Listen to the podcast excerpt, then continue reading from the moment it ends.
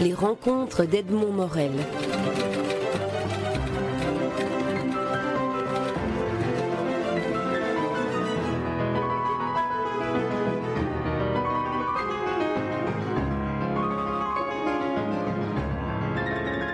David Abiker, vous publiez chez Robert Laffont un roman qui est un vrai bonheur jubilatoire, qui est un plaisir de lecture, qui s'appelle, et déjà le titre en dit beaucoup, Zizi the Kid. Euh, alors, ma, première question est comment avez-vous trouvé le, le, ton, euh, le, niveau de langage pour arriver à faire parler ou faire ressentir au lecteur l'éveil d'un jeune garçon dans les années 80 à l'adolescence? Alors ça m'a ça m'a posé problème parce que j'avais commencé par euh, euh, par rédiger à l'imparfait et c'était imparfait, ça n'allait pas. Et euh, après avoir discuté avec notamment une romancière française qui s'appelle Irène Frein, qui est une amie, elle m'a donné le conseil d'utiliser le présent qui était plus simple pour ça.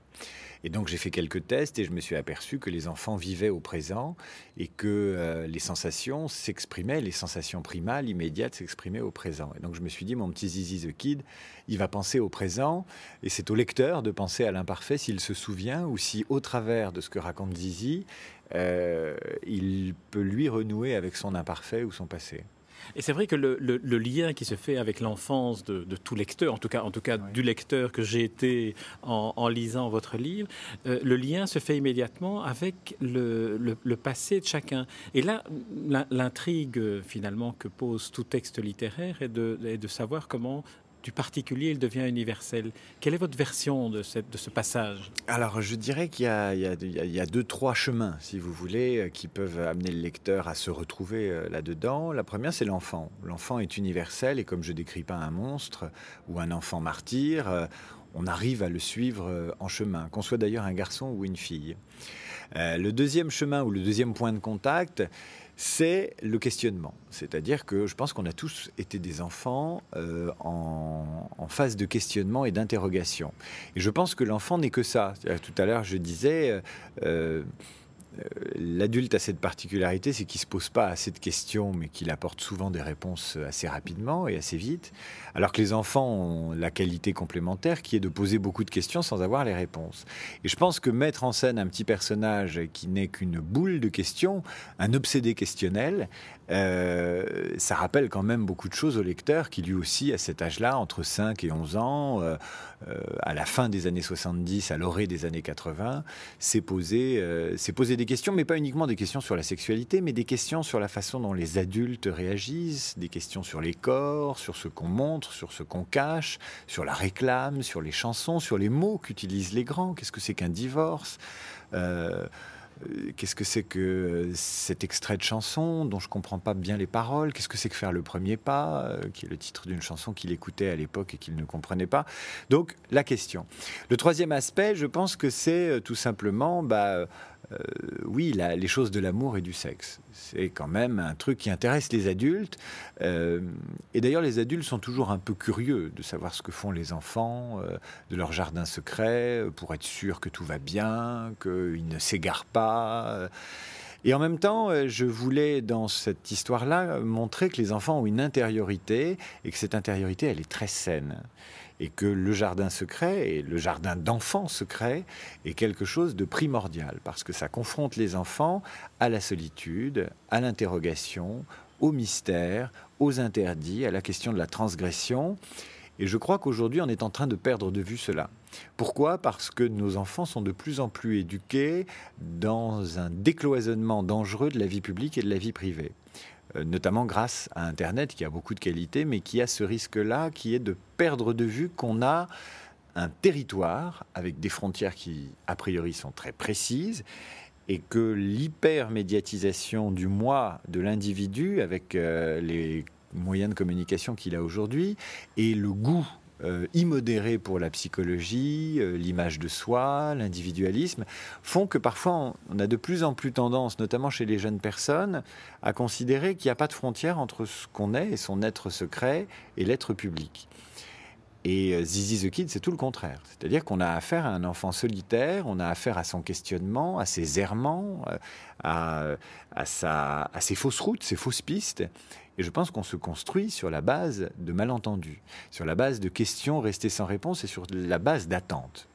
Je donne une image un peu euh, radicale, mais je dis qu'aujourd'hui, un enfant peut télécharger en une journée sa vie sexuelle sur Internet, alors que mon Zizi the Kid, euh, il faut quand même 200 pages pour réunir 6 ans, 7 ans de souvenirs avec un petit bout de chanson par-ci, un bout de sein de l'affiche d'Emmanuel en 74, euh, les paroles d'une chanson, une publicité, et que tout ça fait un tableau impressionniste qui se compose peu à peu, en plus des conseils du cousin, euh, mais globalement c'est long, c'est laborieux. Et c'est la construction du désir, c'est la construction de l'érotisme et d'une culture du désir qui doit s'épanouir ensuite quand on est adulte. Si on grille les étapes, je ne le dis pas par pudibonderie, je le dis par raffinement et esthétisme. Si on grille les étapes, la question du temps, des mots et du secret, si elle est transgressée trop tôt, elle vous prive ensuite d'un imaginaire fantasmagorique. J'ose même pas parler de sexualité, je pense simplement à la curiosité, au plaisir et à la sensualité, qu'ils aient un débouché concret dans la réalité ou qu'ils ne l'aient pas d'ailleurs. C'est vrai que vous décrivez notamment, euh, j'y pense en, suivant le, déroulement de, votre propos, à, tout l'érotisme qu'il y a dans la perception qu'un enfant peut avoir de l'affiche, la fameuse affiche du film Emmanuel, qu'il aperçoit au fronton d'une salle de cinéma. Et il y a tout le mystère de se dire, mais qu'est-ce qui se passe à l'intérieur? Et c'est ça la construction finalement du fantasme érotique. Bien sûr, et c'est une construction très saine parce que l'affiche d'Emmanuel à cette époque-là est une affiche très compliquée à décrypter, y compris d'ailleurs pour un adulte. On a une femme assise dans un fauteuil en rotin. Euh, elle a des éléments de l'habillement et elle a des éléments de la nudité. Elle a des éléments de l'habillement qui sont très lourds, puisqu'elle a des brodequins avec des lacets très nombreux, très longs. Elle a des bas, couleur réglisse, il me semble. Euh, et en même temps, elle est seins nus, et en même temps, elle a un collier de perles. Et en même temps, euh, c'est un objet féminin, très féminin, et en même temps, elle a une coupe à la garçonne. Euh, elle a un prénom ambigu, elle est Emmanuel et elle pourrait être Emmanuel. Elle, a, Emmanuel est un prénom ambigu. Et donc, elle incarne parfaitement les années 70. Et c'est très intéressant que des générations, ou au moins une génération, ait fantasmé sur cette fille. Euh, parce que cette fille ne disait pas tout, justement. Le film est un navet incommensurable à mon avis, mais l'affiche et la portée que le film a eue à l'époque en font un document historique, générationnel, euh, très important, parce que c'est, à mon avis, la quintessence de ce que doit et de ce qu'était l'érotisme à l'époque, c'est-à-dire quelque chose qui s'affiche à moitié. Et même si l'affiche avait pu faire scandale ou je ne sais quoi, on est quand même dans une demi-teinte, dans une demi-réponse à la question. Et c'est pour ça que le petit héros euh, descend les Champs-Élysées et les remonte avec son cousin en regardant cette affiche et en se demandant mais qu'est-ce qui peut se jouer dans ce cinéma-là? Et pourtant, il sent que il, n'a pas la réponse immédiate. Il dit pas c'est une affiche cochonne, mais il dit c'est une affiche qui me questionne. Oui, parce que toute l'intrigue, il faut, le savoir, toute l'intrigue est que ce personnage de Zizi de Kit est prépubère, c'est-à-dire que tous ces 200 pages tendent vers la, dernière, euh, la dernière révélation pour lui qu'on ne dira pas ici, mais que tout le monde devinera. Euh, c'est un roman qui est un roman d'initiation vers la, dernière phrase qui ouvre justement à ce, à ce, à ce monde de, euh, que, à, laquelle aspirait le, jeune homme qui est le monde de la puberté. Oui, ben, tout le livre est question.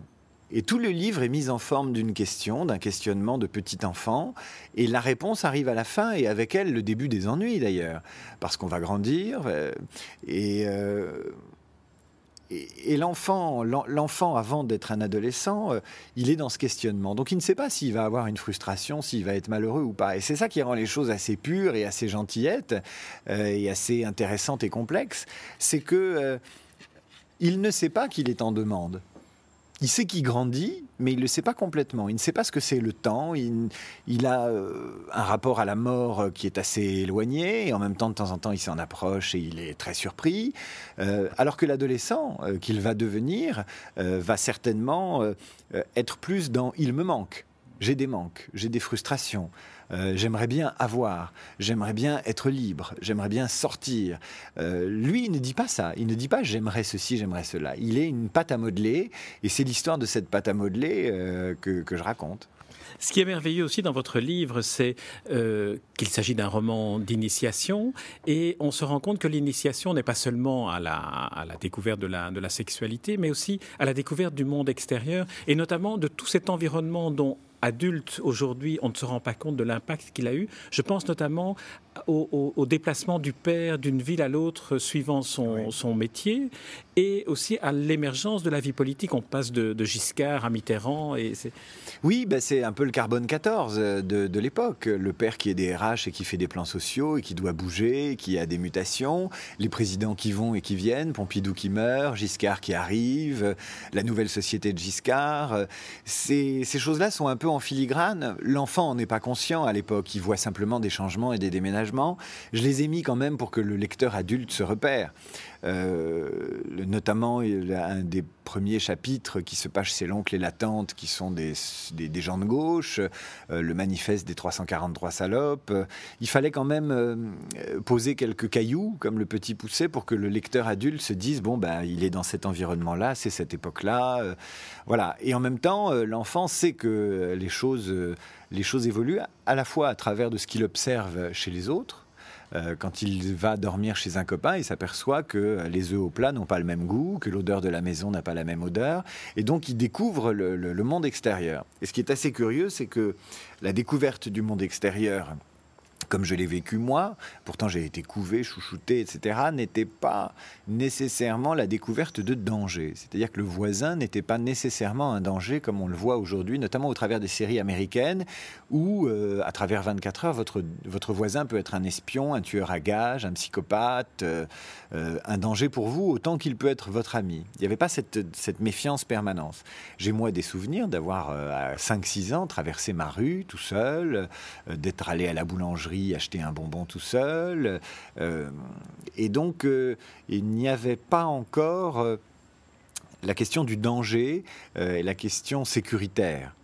Euh, et on peut directement en venir à une actualité récente, mais euh, j'ai aussi fait ce livre parce que je sentais bien qu'au tournant des années 90, la question sur la, sensualité de l'enfant et l'apprentissage de la sexualité s'est trouvée coincée entre deux écueils qui étaient les affaires de mœurs qui ont traumatisé à la fois la Belgique et la France, Outreau et Dutroux, et puis l'arrivée d'Internet où euh, la question de la rapidité de l'accès à une certaine image de la sexualité, tuait dans l'œuf toute la question de la maturation lente et de cette petite plante élevée sous cloche qui se pose des questions, qui chemine.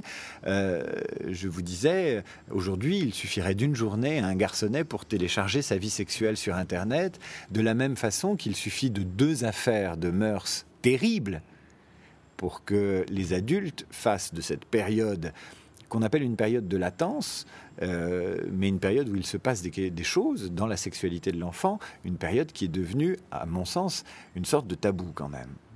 On a, on a évoqué le, cinéma avec l'affiche d'Emmanuel. Il y a aussi une série d'évocations de, la, de, la, merveille que représente la découverte du livre, et notamment dans l'apprentissage aussi de la sexualité, mais pas nécessairement, avec notamment ce personnage de Guy, le, bouquiniste, avec lequel vous faites une évocation qui est merveilleuse de, tout le mystère, de tout le mythe du livre et de ce qu'il révèle. Surtout pour un enfant, parce que l'enfant, dans une librairie, euh, a un apprentissage non raisonné des livres. Donc il va sentir l'odeur, il va se demander quel est le commerce de ce type derrière son comptoir avec ses clients. Euh, il y a des vieilles brochures, il y a des vieux romans, il y a des SAS avec euh, de superbes femmes noires avec des mitrailleuses sur la poitrine. Euh, il y a des revues satiriques, il y a des livres où il y a Jules Verne. Alors ça, ça parle, mais dès qu'il y a Charles Baudelaire à côté et qu'on a 7-8 ans, on voit plus de quoi il s'agit. Et donc c'est intéressant la librairie pour un enfant parce que c'est plus vraiment un magasin de jouets, mais l'enfant fait du rétropédalage pour que ça reste un magasin de jouets. Et donc, dans sa façon de regarder les livres, surtout dans une librairie où on vend pas des, oui-oui et des bibliothèques roses, euh, l'enfant est déphasé. Il se dit est-ce que ces produits sont pour moi, pas pour moi? Et il est dans un entre-deux. Et j'adorais, euh, enfin, j'ai adoré raconter cet entre-deux parce que euh, j'ai eu une immense tendresse pour ce, ce, libraire qui a fait un enfant très tard, à une femme qui était fort sympathique et qui est d'ailleurs toujours libraire à Caen. Est-ce qu'on pourrait, est pourrait, dire, et c'est en vous écoutant maintenant que, cette image-là me vient, que finalement, cette, bouquinerie est une sorte d'écran d'Internet de l'époque, mais avec un guide? Sans doute, sans doute qu'effectivement, euh, il y a un référent. Mais aujourd'hui, les bouquinistes restent des référents. Il y a encore de la place pour eux, même si les bouquinistes des bords de Seine à Paris souffrent, même si les bouquinistes des puces, porte de Clignancourt à Paris souffrent. Il y a la question d'un, effectivement, d'un médiateur euh, qui est le libraire, euh, euh, qui reste quand même assez puissant aujourd'hui dans la prescription du livre. Mais effectivement, entre la solitude qu'on peut éprouver sur Internet à faire un choix, même s'il y a des moteurs qui permettent de faire remonter les avis, les critiques, et qui permettent d'une certaine façon de se guider par rapport au livre sur Internet, euh, il y a aujourd'hui évidemment euh, des, médiateurs sur, euh, sur Internet qui, qui, ont un rôle aussi de conseil, les critiques remontent, on peut se référer à des blogs, etc. Et de la même façon, effectivement, le libraire est ce médiateur. simplement, on, peut supposer que guidé dans une librairie par un adulte, l'enfant est le roi du pétrole quand même. D'autant plus que le, personnage dit à un moment donné de ce Guy le bouquiniste, dans le, dans le désordre imprescriptible que, que, représente sa librairie, il dit de toute façon, il connaît tout, il sait retrouver n'importe quel livre. Et là, c'est une sécurité. Ah ben, c'est une sécurité qui est juste la mémoire humaine. Euh, une mémoire sélective, euh, une mémoire qui hiérarchise, euh, et c'est assez intéressant. Et d'ailleurs, certains espaces Internet essayent de reproduire ça, avec plus ou moins de, succès, mais effectivement, la question du, bordel où chacun sait où, se trouvent les livres est, intéressante. Et en même temps, ce qui, était, ce qui est intéressant pour le petit garçon que j'étais à l'époque avec cet homme, c'est que je pouvais lui poser des questions. et puis aussi, je pouvais attendre. C'est-à-dire que ma mère me laissait chez lui pour aller faire des courses et il n'était pas sans arrêt à s'occuper de moi. C'est-à-dire qu'il fumait ses clopes, il recevait ses clients. et et quand je cherchais quelque chose, il me dit Va voir là-bas, c'est par là-bas. Il y avait une voie éraillée. Il avait, il avait une tête un peu comme dans ces tableaux d'ailleurs, euh, euh, flamands, euh, un peu rougeaux. Et quand j'y pense, je repense un peu à, à Brel ou. oui, une, tête une tête belge presque, mais je le dis, je le dis, je le dis comme ça parce que ce souvenir me, me revient comme ça. Mais surtout, il, il, il y avait un faux, un faux négligé dans la, dans la gestion de cet ensemble de livres. Euh, euh, parlant parlant de, personnages belges, la première rencontre de la féminité de votre petit personnage, c'est Claude, qui est une petite fille belge avec un accent belge que vous décrivez alors là merveilleusement. alors ça c'est vrai pour le coup, c'est-à-dire qu'en 73 ou 74 ou 76, je ne sais plus, mes parents euh, vont au club Méditerranée en Corse et font la connaissance d'un couple de Belges qui ont une petite fille et immédiatement on passe du temps ensemble et on est inséparables. On ouais. Euh, et, effectivement, euh, cette petite fille avait une double particularité, c'est qu'elle avait un prénom de garçon, elle s'appelait Claude, pour moi Claude c'était un garçon, et, euh, surtout elle était belge et elle n'avait pas le même accent que moi, et elle avait un exotisme intéressant. Et c'était peut-être, elle a peut-être été même le premier enfant non français que j'ai rencontré. Et un enfant non français, euh, pour un autre enfant, c'est déjà un mutant, euh, c'est déjà l'étranger, euh, avec tout ce qu'il a de, surprenant, de fascinant. Alors, vous imaginez quand elle a fait pipi devant moi, sans même s'en apercevoir, et que j'ai aperçu que les garçons n'étaient pas faits comme les filles, ça a été une, une grosse surprise. Mais c'est vrai qu'il y a un tropisme belge rigolo dans le livre, à la fois par cette ouverture de chapitre, qui est d'ailleurs mon chapitre préféré, et puis surtout la, la euh, la dédicace, fallait les deux citations. Arnaud. Il y a Arnaud. Et Arnaud n'est pas là pour rien parce que euh, euh, en voiture, souvent avec mes filles et ma femme, on écoute Arnaud et on écoute le tango de la peau où il est question du zizi à, Jésus-Christ qui n'était pas plus gros qu'une allumette avec cet accent marqué, cette voix éraillée. Et c'est assez drôle parce que Arnaud raconte des histoires d'ivrogne, mais qui peuvent énormément plaire aux mômes. Quand il chante Ma mère, on sent le gars qui rentre chez lui bourré le soir, plein de bière, et que sa mère va coucher, euh, et qu'elle va lui enlever ses chaussettes qui puent, etc. Et en même temps, c'est des histoires formidables pour les mômes. C'est Rabelais, euh, Arnaud. Et donc, euh, c'est le tango de la peau, et la peau, c'est chaud. Il a tout dit. Il a tout dit. C'est-à-dire que c'est la, sensualité est une fête rabelaisienne et accessible aux enfants Elle est Et les enfants s'y trompent pas. Quand les enfants rigolent du zizi et des histoires de Arnaud dans ses chansons, il a tout gagné, le gars. Il a fait mouche, il a parlé à la partie la plus vraie de, notre sensibilité. Et c'est formidable. je voulais que Arnaud soit, euh, soit là. On va pouvoir évoquer toute la galerie de, personnages que, vous décrivez et que vous faites intervenir dans votre livre, mais j'aimerais qu'on dise un mot quand même sur le personnage de l'institutrice ou de l'instituteur, parce que c'est aussi un des personnages clés dans la vie des enfants de cette époque. Et il y a notamment cet amour qu'il éprouve pour Isabelle K. On ne sait pas, on n'a pas son nom complet. Alors, c'est l'image de l'institutrice, elle, apporte, elle apporte quoi euh, à vous, David Abiker, au moment où vous avez réécrit ces souvenirs-là ben, Pour un petit garçon, fils unique, qui a été surchoyé par sa mère, euh, la figure de l'institutrice est d'abord une figure maternelle, d'ailleurs à tort. Euh, l'institutrice apprend au fils unique que j'étais et qu'Azizi elle lui apprend qu'il n'est pas seul, tout simplement parce qu'elle partage son amour, son affection et ses devoirs de maîtresse, d'institutrice, elle les partage entre une vingtaine d'enfants. Et c'est sujet à déception et en même temps à, reconstruction de l'enfant face à la maîtresse, où l'enfant n'est plus seul et il doit partager cet amour. Et, euh, c'est quelque chose que j'ai longtemps éprouvé avec mes enseignantes femmes, c'est que je me disais, euh, pourquoi elles m'aiment pas que moi C'était ça. Et il fallait partager. Et, ce, partage est, essentiel parce qu'il permet aux petits enfants de s'intéresser à d'autres dames dans la classe qui sont des demoiselles et de se dire euh, laquelle va me donner un peu plus d'affection que les autres. Sans jamais d'ailleurs avoir beaucoup de chance. Hein. Mais bon, ça c'est un autre sujet. David Abiquet, on va arrêter ici l'interview parce que le, temps nous manque pour la prolonger. Je rappelle le titre de votre roman, Zizi de Kid, un titre facile à retenir. C'est paru chez Robert Laffont. David Abiker, je vous remercie pour cet entretien. C'est moi qui vous remercie. Au revoir.